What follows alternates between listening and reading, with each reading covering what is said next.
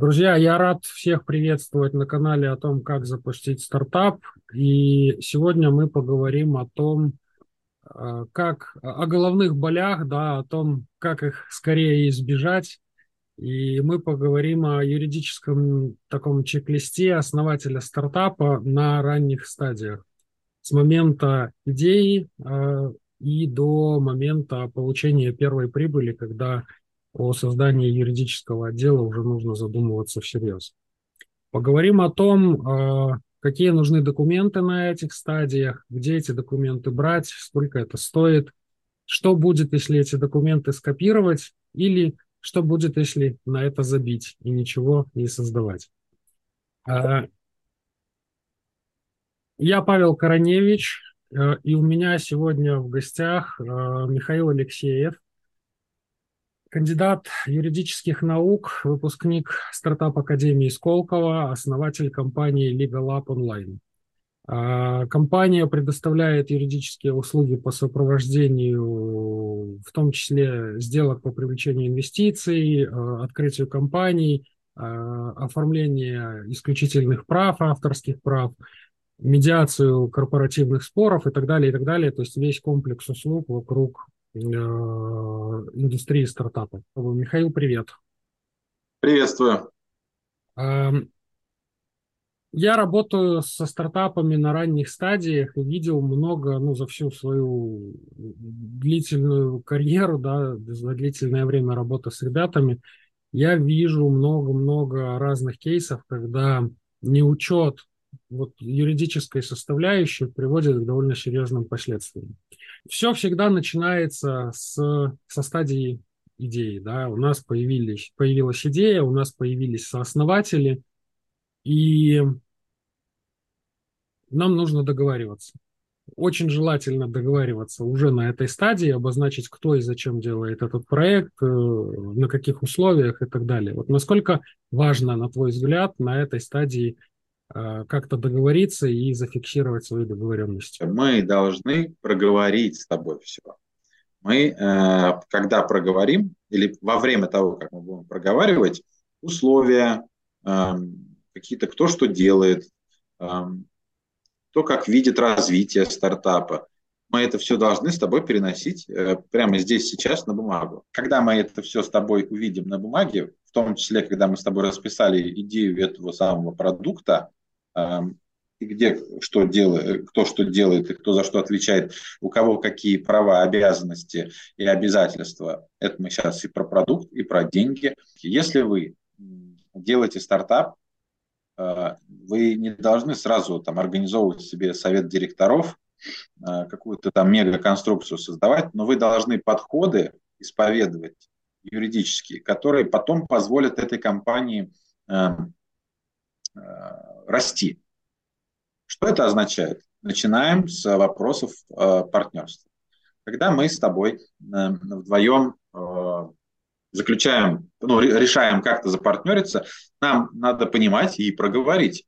Это про что? Это про то, что компания так или иначе э, может иметь развитие, туда может войти э, инвестор деньгами, да, либо это какие-то там smart money, как я говорю, smart money без money, эм, значит, э, какой-то другой эксперт, который там нас на рынок какой-то выведет или еще что-то.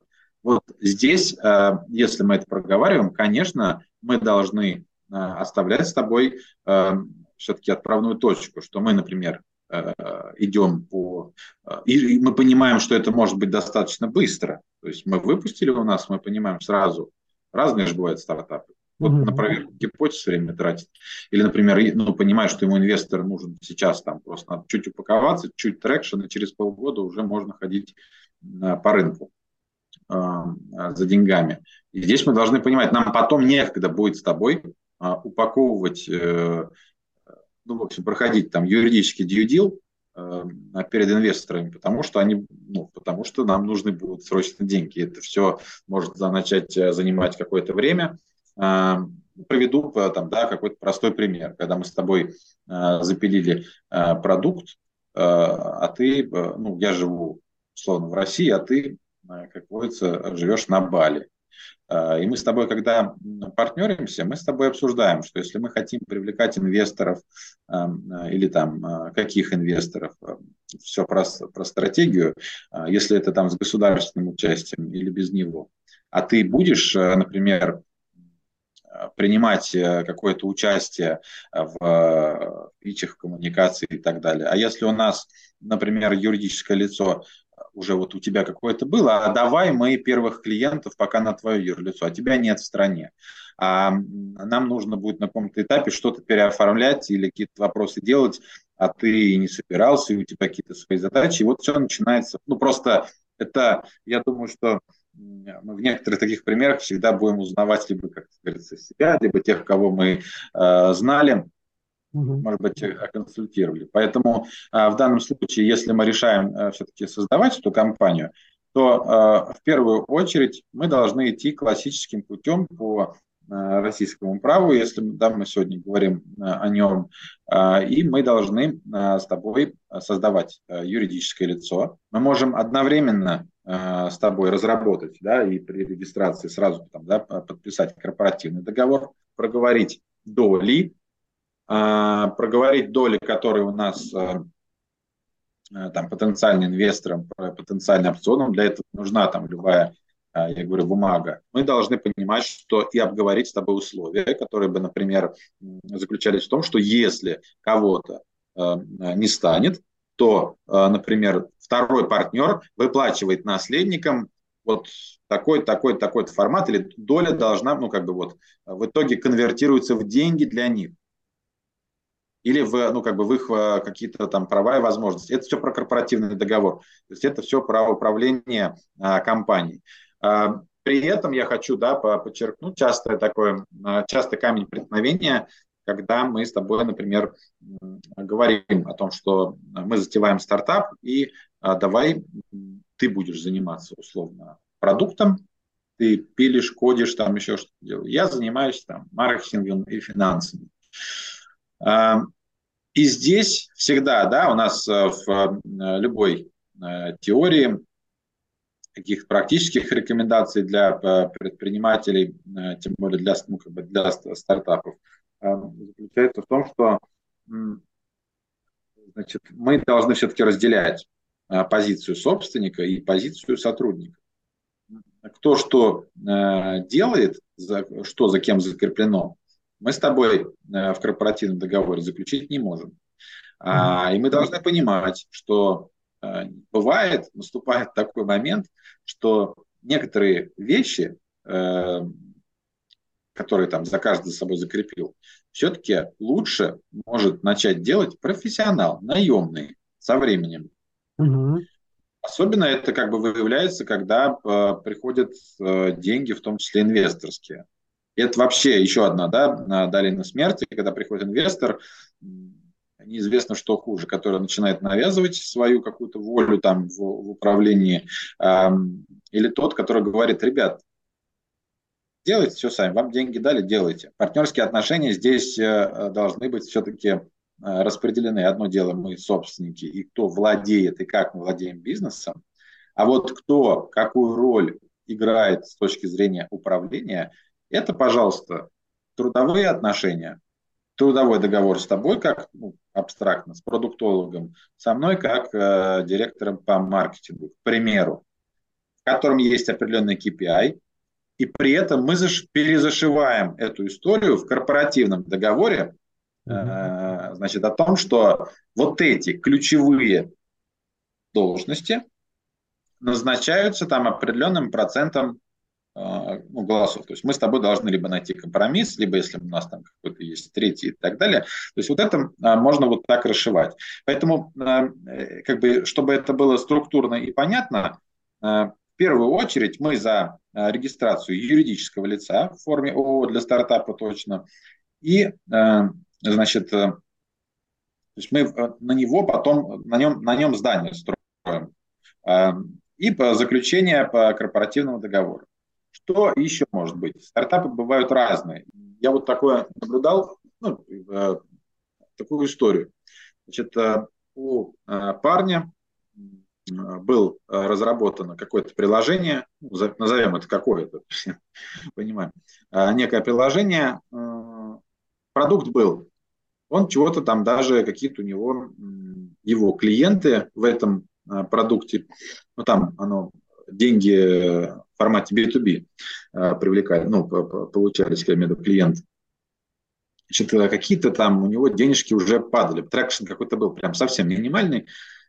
И очевидно, что приложению требовалось прям конкретное, конкретный налив э, медийный. Э, шла коммуникация между этим парнем э, и э, человеком, обладающим информационным ресурсом вот этому медийному, медийной стороне ему было невыгодно, ему хотелось иметь какой-то непосредственно бизнес, а не просто на CPA, потому что он с аудиторией, там определенная честность, ну, реально э, хороший э, сам по себе, как говорится, и предприниматель, и относящийся, не желающий рекламировать, вот я здесь что-то сделал, прорекламировал, запустил, дальше ушел, не знаю. Uh-huh. ему нужно было удержать как бы эту историю. А сам э, владелец продукта, назовем это так, да, разработчика первичный, он же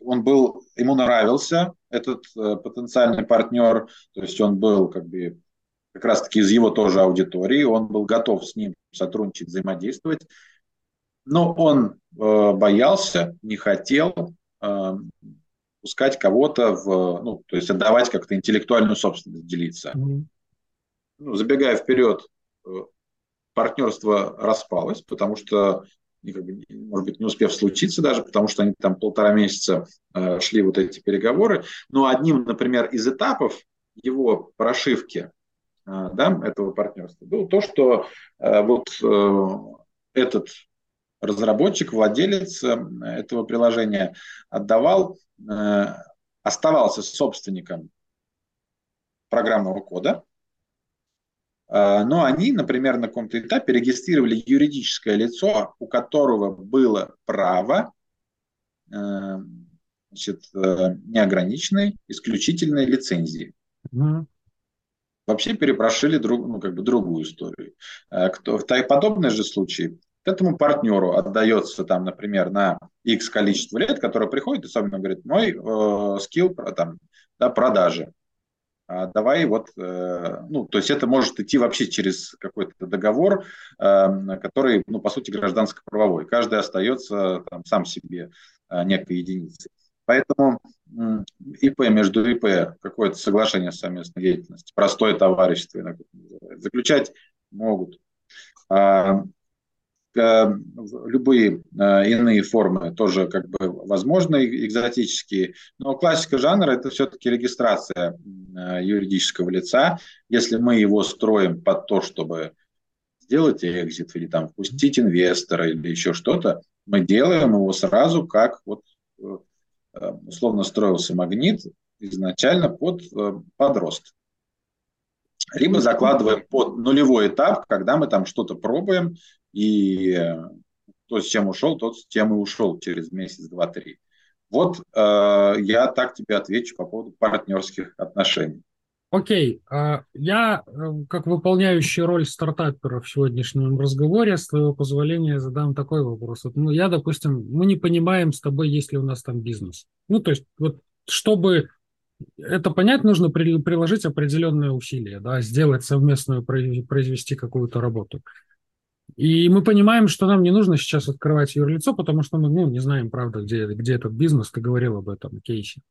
Будет ли э, разумным, ну, то есть, да, и при этом там вторая проекция, это когда люди спустя какое-то время начинают трактовать устные договоренности совершенно там разными способами и видеть и, и помнить совершенно разные истории. Э, и они могут очень сильно спустя год отличаться. Так вот, будет ли разумным э, сделать там, я не знаю, вот такой кейс, да, мы с тобой делаем запись зум-звонка, вот как сейчас, да, делаем там, не знаю, транскрибацию этого зум-звонка, садимся вдвоем, подписываемся под своими словами, что мы договорились об этом, оба прочитали, и что это мы. И э, в таком формате хотя бы друг для друга, чтобы помнить, о чем мы говорили, о чем мы договорились, идем до самого создания юрлица. То есть мы пошли, приложили усилия, потрудились вместе, пошли, открыли юрлицо, увидели, что есть бизнес, открыли юрлицо и дальше двигаемся уже в формате корпоративного договора и всех остальных договоренностей. Это ок или как? Лучше пускай вот договоренности будут реально на салфетке, чем их не будет. Пускай это будет э, написано. Ведь на самом деле в этом же есть э, такой э, тайный смысл в том, что когда мы начинаем что-то на бумаге излагать, возникают э, весьма неудобные вопросы, и словами э, не ну, аудио э, контентом значит, гораздо легче себя запутать, запутать коллегу и потом не помнить эту историю. Да. А вот перекладывая на бумагу, это просто ну, делает сильнее будущий стартап, будущее юрлицо и закладывает эти самые кирпичи в корпоративный договор. Есть ли где-то чек-лист, возможно, у тебя такой чек-лист есть, о чем нужно поговорить? Базовую историю, безусловно, которая должна быть отражена в корпоративном договоре, и, соответственно, ну, по сути, это через чек-лист, э, давай мы э, сделаем, да. Мы тогда ее подготовим и выложим под, под видео. И окей, э, по, по сооснователям разобрались. Вот мы с тобой начали что-то делать, понимаем, что нам нужны, у нас еще нет юрлица, а, понимаем, что нам нужны сотрудники, нам нужны люди. Как, какие форматы сотрудничества в этом плане рассматривать? Потому что у нас ограниченные ресурсы, мы все еще маленькие, у нас там, не знаю, инвестируем мы сами или инвестируем из какого-то гранта или из чего-то еще, у нас всегда на ранней стадии ограниченные ресурсы. И неразумное использование денег а, может приводить понятно к чему. Вот. А, какие а, форматы сотрудничества? Я всегда призываю, отвечая на этот вопрос, не спешить заводить команду или там, эм, которая все-таки команда, эм, не спешить заводить в компанию, не спешить раздавать опционы и так далее. Это первое. Второе. Если мы, ну, мы должны об этом сказать, что у нас есть в базе своей, это трудовые договоры, когда мы можем на трудовую, трудовую функцию привлечь.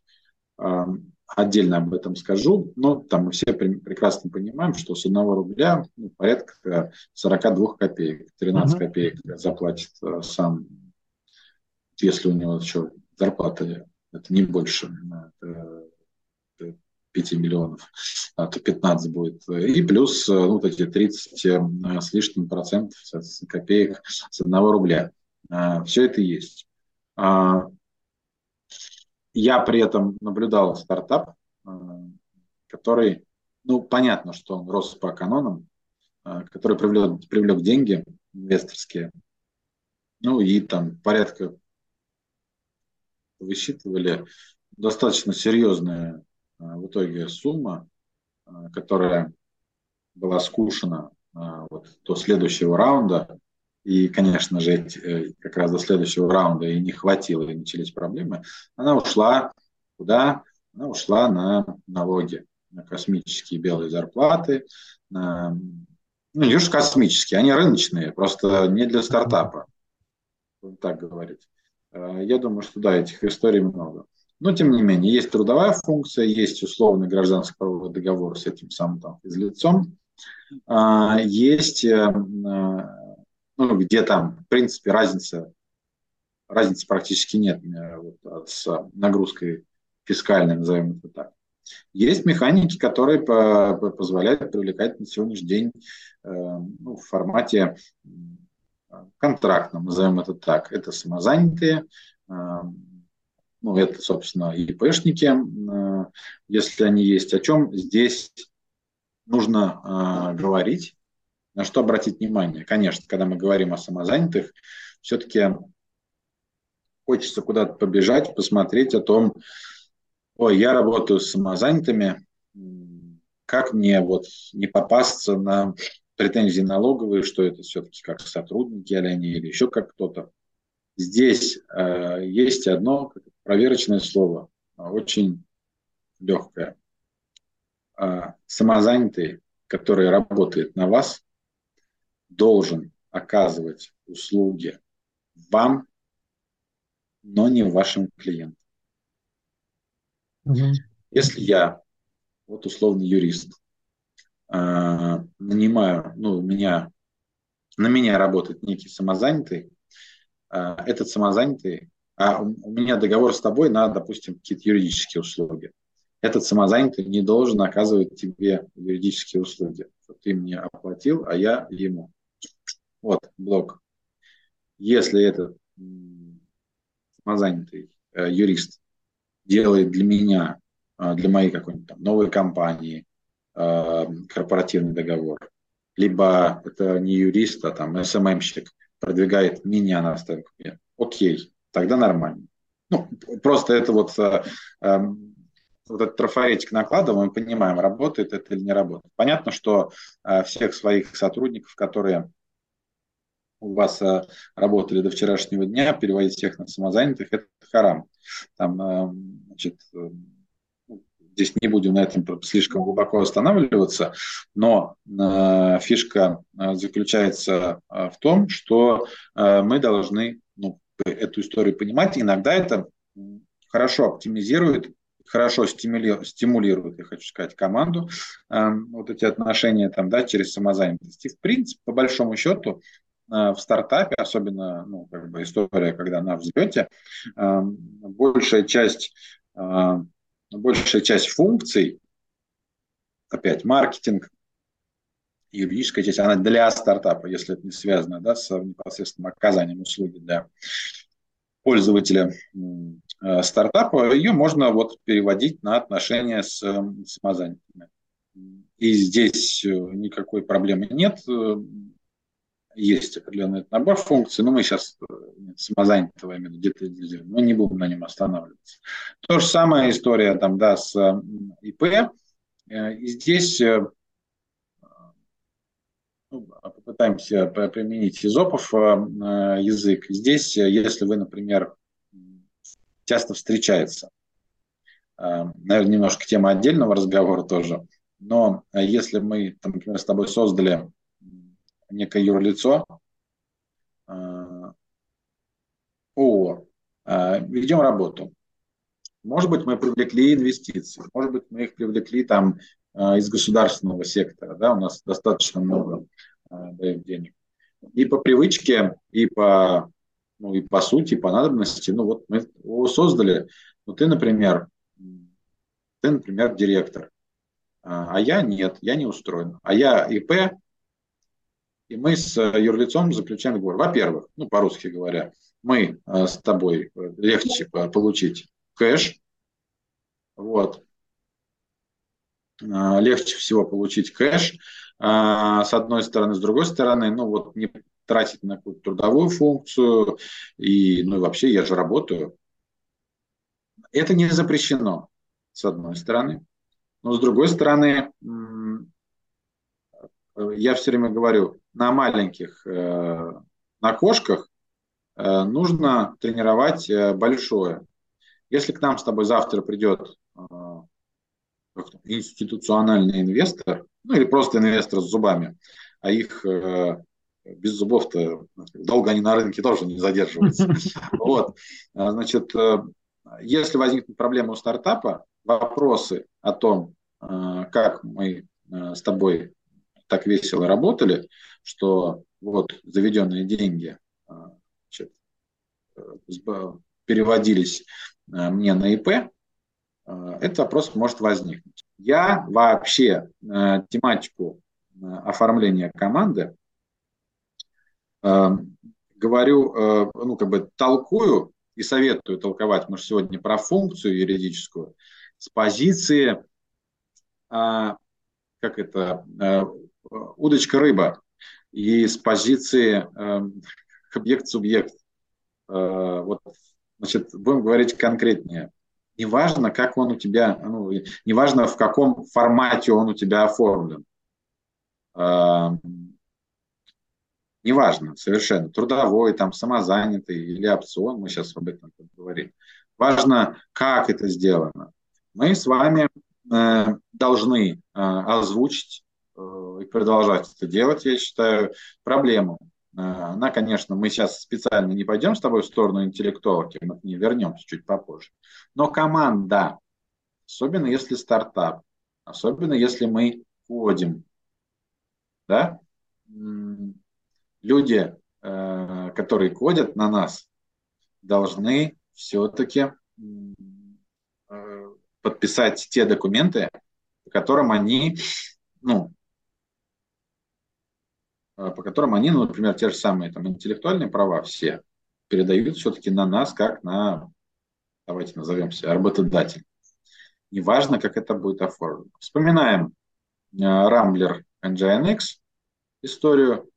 Да, понятно, что там есть одна, вторая, третья эм, подводные части, есть разные теории, там, связанные с тем, что там выходил определенный там, срок э, этой вот инвестиционной сделки. Ну, мы не будем сейчас сюда погружаться. Но суть поднятого вопроса, если бы это не случилось, это надо было придумать. Ведь когда к нам приходит человек в команду, особенно на начале пути, мы о чем с ним тоже должны поговорить. Точно так же, как с партнером. Давай мы вот это с тобой просто ну, порассуждаем. Я пишу, как ты относишься к этому? А если тебе приходит идея э, какая-то там, да, может быть, связанная, может, это в обычном формате, это может быть на, названо пивот, когда на, нашли. А тут, а с другой стороны, это может быть сотрудник, который третьего дня, который работает у тебя, этот, ну, по сути, не то, что пивот, это он тебя растит конкурента, который убьет тебя вообще к чертовой матери все годы твоей работы после того, как он вышел за порог, когда это закончилась его трудовая функция. И такое тоже поэтому, было. Да, поэтому э, здесь э, история должна заключаться в, в том, что э, мы должны исходить э, из содержания и вот этих э, рисков и нивелирования отношения с командой. Да, мы хотим все услышать про опцион, э, давайте про него скажем. Опцион в российском законодательстве можно э, заключать, его ну, можно и нужно заключать. И опять мы смотрим на обвязку. Мы должны уведомить налоговую о существовании опциона, раз. Два, если мы, вот как ни крути, если мы с вами уже говорим об опцион и о его реальности, что вот сидят э, люди, которые вот команда это набирается. А есть мы с тобой, например, основатели э, да, стартапа. Мы же должны и не забыть в корпоративном договоре прописать э, историю о том, что, например, э, какие доли, чьи компании, как э, вот, отдаются, фиксируются на опцион. И это должен понимать и инвестор, э, который приходит, э, может, у тебя опцион э, роздан уже на 50%, или ты, наоборот, приходишь в компанию инвестировать, а там опциона понавалено на всех бабушек, дедушек, стартаперов. Такое тоже бывает. Это, вот, поэтому в данном случае форматы разные. Еще раз, можно по трудовому, можно просто с ГПХ, можно как этих физлиц оформлять как самозанятые при испол... ну, соблюдении требований законодательства. Можно как работать, э, конечно же, с ИП, если это ну, как бы нормально подходит как подрядчики. Э, можно делать э, опцион, который потом впоследствии конвертируется. Но если вы опцион делаете, это не значит, что вам не нужно делать трудовой договор. Это вещи, которые должны быть параллельно созданы. В данном случае я бы обратил еще внимание все-таки на А, на интеллектуальную собственность, Э, которую генерят и к кому она уходит, относится, которую генерят эта команда, генерит команда, а второе на, э, э, как говорится, святое, на информационную безопасность. Если мы говорим про продукт, мы с тобой сделали какую-то историю, там, не знаю, анализатор голоса на искусственном интеллекте. И вот это родилась у нас какая-то интеллектуальная собственность вокруг этого. Мы придумали то, что до нас не придумывал раньше никто. Э, и в какой момент э, нужно думать о том, чтобы эту интеллектуальную э, собственность зарегистрировать, где и как? Потому что как бы все мы знаем, что у нас люди боятся вслух рассказывать о том, что они делают, идею уже его украдут. Но при этом мы знаем, что там 99,9% идей умерли нереализованными, и только одну сотую процента этих идей украли. Вся интеллектуалка должна регистрироваться. Мы идем с тобой к лучше к специализированному патентному поверенному и э, ставим задачу э, регистрации интеллектуальных прав. Давайте начинать э, прям ну, просто с Роспатента. Э, закладывайте прям э, в фондирование вашего стартапа расходы всегда на то, чтобы э, выявлять, э, потому что это может какой-то внутренний еще появиться подпродукт, еще товарный знак. А в любом случае для инвестора это важнее, это, это собственно, безопасность вот этой, а, по этой части. Выявляйте и э, регистрируйте. Допустим, продукт готов, он в каком-то виде, там, в виде MVP существует, мы его выпускаем на рынок, начинаем торчать куда-то вовне. У нас появляется сайт, приложение, неважно что, и Соответственно, вот эти все мои ругательства, которые на футболке, да, GTPR, CPA, 152 ФЗ и все остальное, оно начинает уже работать, оно уже начинает действовать.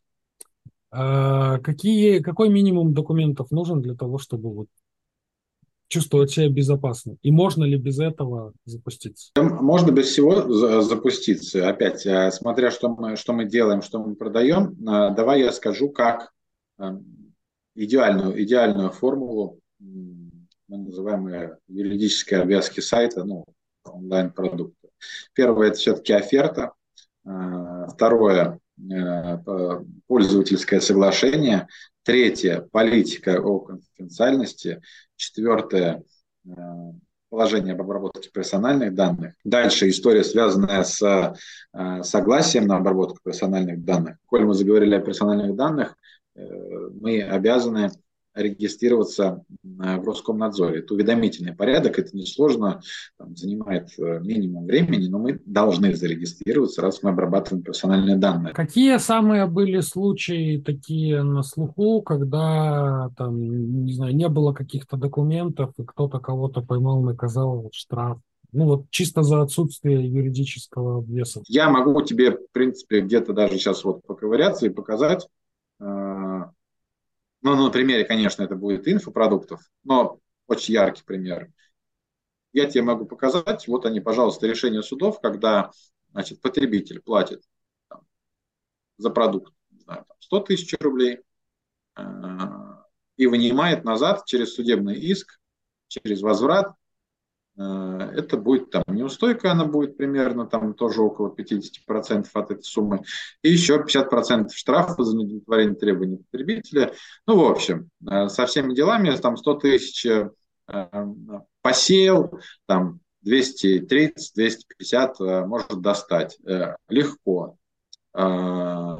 когда у тебя не отработана схема возврата. Есть крупная э, история, ну, как бы, э, неважно, какое отношение там э, каждого к ним, но тем не менее в рейтинге образовательных... Так, меня видно? Мне пишут, что... Да, да, да, видно, все хорошо. Продолжаю. В рейтинге образовательных онлайн-бизнесов тот же самый лайк-центр все равно там, я понимаю, в первые десятки. И я хочу сказать, что до сих пор у них э, оферта э, с огрехами, и они испытывают э, вот эту историю, судебные иски. Я напомню, что какой-то громкий, посмотрю сейчас, не запомнил, кто-то из тоже громких, чуть ли не с большой пятерки, Э, тоже была череда э, исков, связанных с возвратами. И это было прям э, в прошлом году, я помню, где-то я все в новостном этом выпуске тоже разбирал. Самое интересное, что после этой новости они оферту не поменяли.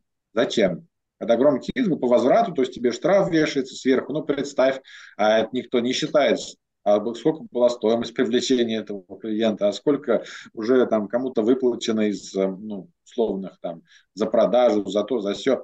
То есть э, эти вещи, они очевидны, они происходят, и э, некоторые специально, то есть, да, эти, ну, добиваются и направляют эти возвраты, э, ну, так, например, с точки зрения закона защиты прав потребителей, я, может, конечно, продукт у тебя купил в онлайне, но я тебе о возврате напишу, вот где у тебя ИП, где у тебя там этот адрес твой, я от тебя туда письмо это и отправлю. 10 дней не удовлетворил, понятно, что ты можешь вообще в этом регионе не жить. Угу.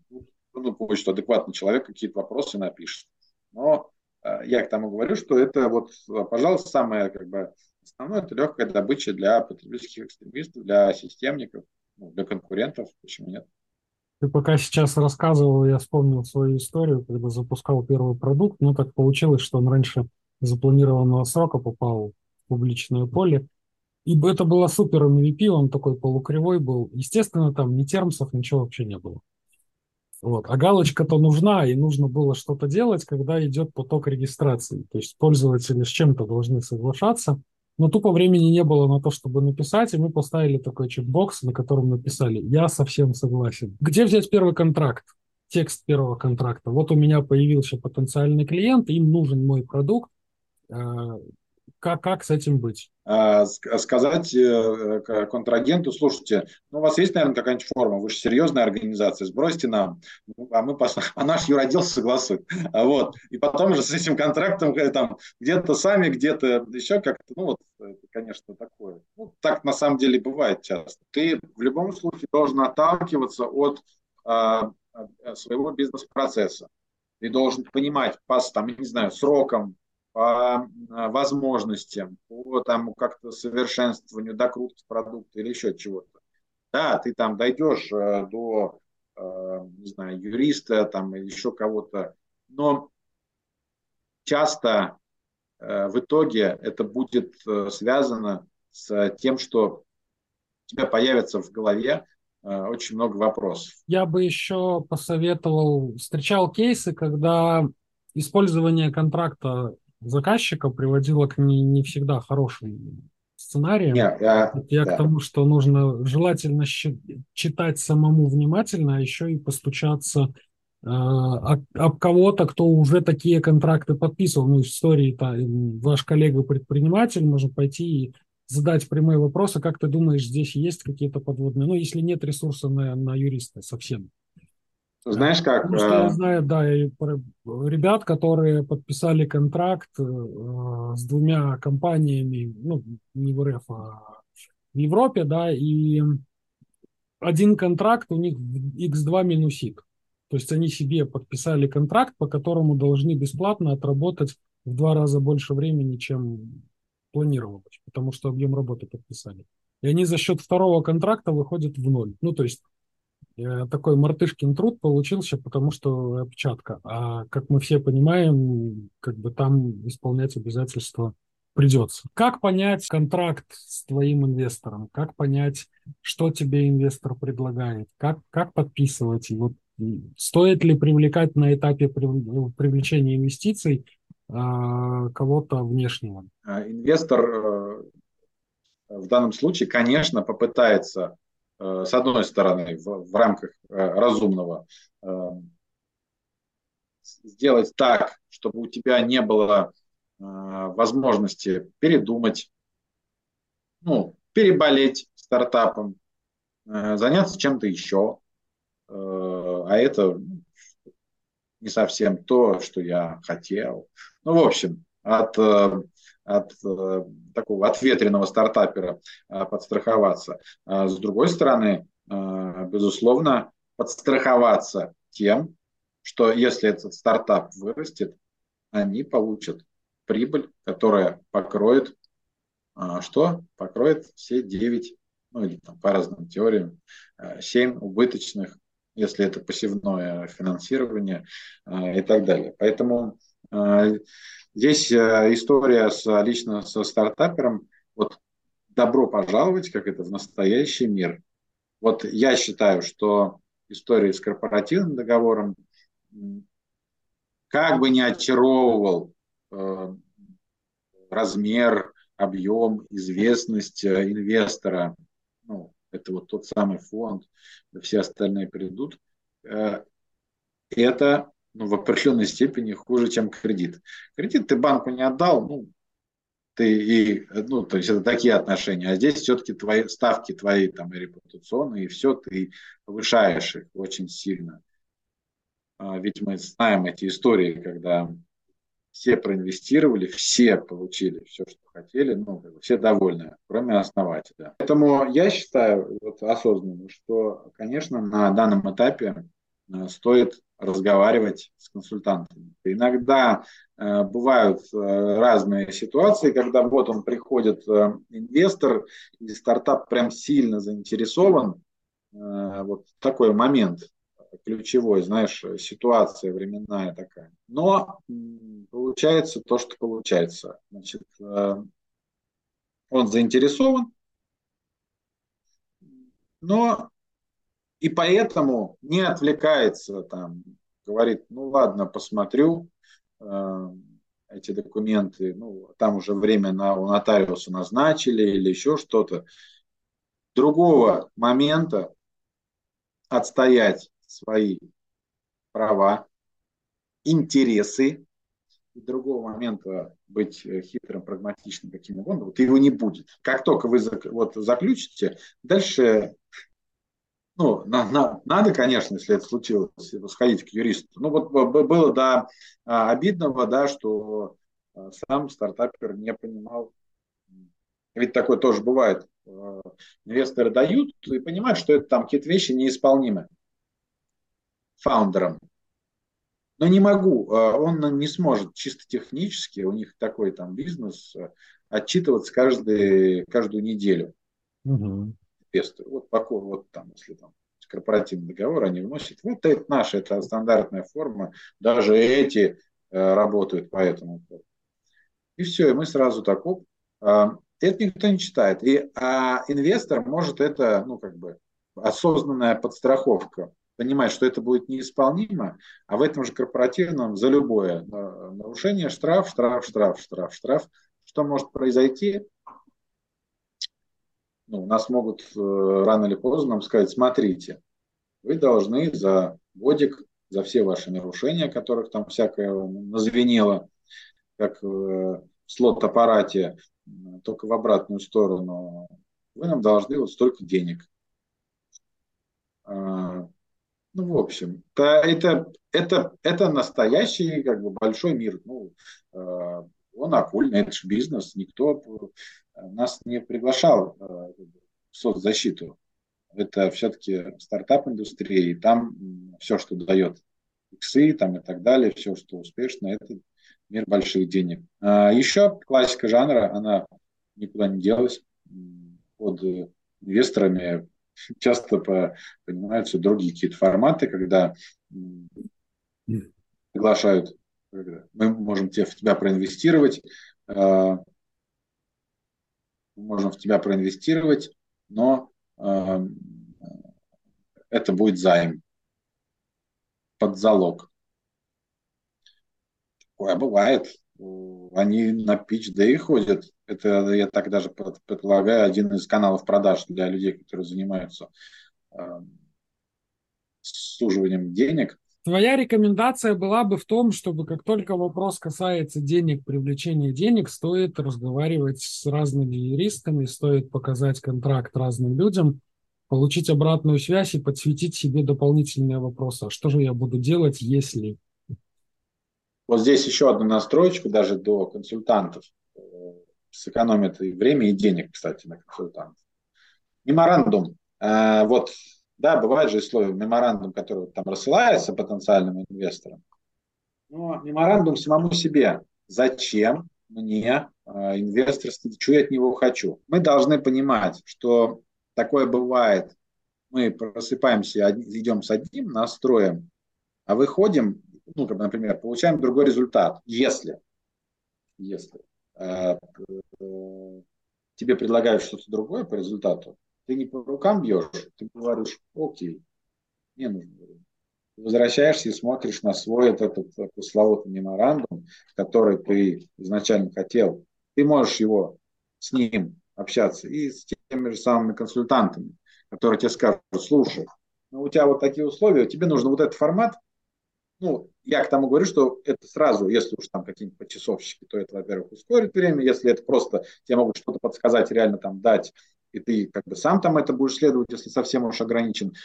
В любом случае отталкиваемся от того, что мы наносим на бумагу, то, чего мы хотим, и то, что мы говорим. Правило то же самое, как и в отношениях с партнером. Меморандум сначала, потом уже разговариваем. Будем финалить. Важный еще один вопрос, очень важный. Э, это конфликты. Конфликты бывают в любых, бывают там продуктивные, непродуктивные, бывают конфликты, которые приводят к закрытиям проектов, потере там, не знаю, возможностей и всего на свете. Как решать конфликты, если ты не, не договорился? Вот пришла история, мы не подписали там какие-то минимальные соглашения, добежали до денег, а деньги всегда вызывают вопросы. Или их отсутствие вызывает вопросы. И что делать, когда возникает конфликт? Э, я видел истории, э, когда партнеры, сложное расставание и прям расставание в стартапе, э, аналогический продукт, ну, вообще было очень сложно развязаться, даже просто где что. Развязались. Два раза, по-моему, к медиатору ходили. Вот после этого Э, когда достигли каких-то пониманий, уже пошли там каждый к своим э, юристам, которые доупаковали, структурировали этот развод. Любой конфликт, как бы в теории медиации, и конфликтологии вопрос, что хочет каждая сторона. И что она говорит прямо сейчас. Что она хочет. Вот по там, по-настоящему, на, на, на донышке где-то, вот что, что она хочет. Если бывает же, что есть желание разрушить бизнес. Ну, не э, просто меня, ну, как бы настолько там раздражает партнер или там контрагент или конкурент, ну, с кем-то. Нету никакой другой цели, кроме как просто все э, сжечь напалмом. Окей, э, мы здесь тоже можем э, конструктивно говорить, и вводить медиацию. Давай разрушим это напалмом, только э, тогда э, с выходными возможностями там, для другого партнера, чтобы он что-то свое строил. Прав тот, у кого э, бумажки э, сильнее, раньше готовы, все сделано, подбито, упаковано, и человек на них сидит и восседает. Это всегда более сильная договорная позиция. Если у тебя там с инвестором э, есть э, четкое соглашение, за что ты отвечаешь, а за что не отвечаешь, если у тебя нет никаких там, кривых проводок, которые ты должен был с ним согласовать, но не согласовал. Если ты проводил э, собрания, которые ты там ну, оптимальные какие-то условия, отчетность, там, не вот раз в неделю, да, отчетность там раз в квартал, если ты это направлял, проводил, согласовывал, получал какие-то там э, все эти чеки, ну, э, все будет, все сделано, все это, какие могут быть вопросы, если стартап не поехал? Можно о чем-то договариваться, конечно. А, бывает такое, что инвестор э, пользуется чувством вины определенным, да, ну, какое-то моральное давление, плюс, возможно, юридическое. Сказать, ну, слушай, ну, давай создавать тогда новую компанию, но только, ну, условно, было у инвестора а, там 40 а, процентов, а здесь он говорит, слушай, ну, мы тут деньги потеряли, мы давать ничего не будем, а, или там дадим мало, но давай 90. Ну, в общем, когда вот это начинается эквилибристика, выкручивание рук а, и чуть-чуть юридическое поддавливание. Поэтому а, в этом контексте все, что вы структурируете, э, связанное с юридической функцией, оно э, укрепляет ваш стартап и любовь потребителя к вашему э, продукту. Самое главное, все нужно делать вовремя. Вовремя сесть и поговорить, вовремя это записать хотя бы на салфетке, вовремя подписаться под тем, что вы сказали и записали. Ведь конфликт – это к конфликту при, приводят не какие-то ситуации. Конфликты чаще всего возникают на базе того, что что-то не было, не договорили, что о чем-то не договорились, что-то не зафиксировали, что-то не подписали. Каждый понял это по-своему, и через какое-то время оно трансформировалось в то, что мы называем конфликтом. Поэтому по возможности всегда нужно стараться фиксировать договоренности с партнерами, сотрудниками, а, с клиентами. И, соответственно, все документы, о которых мы сегодня говорили, их нужно держать в голове. Говорят, что юридическая составляющая всегда скучная. Не знаю, может, это от опыта или от возраста, но мне было интересно, надеюсь, нашим зрителям тоже.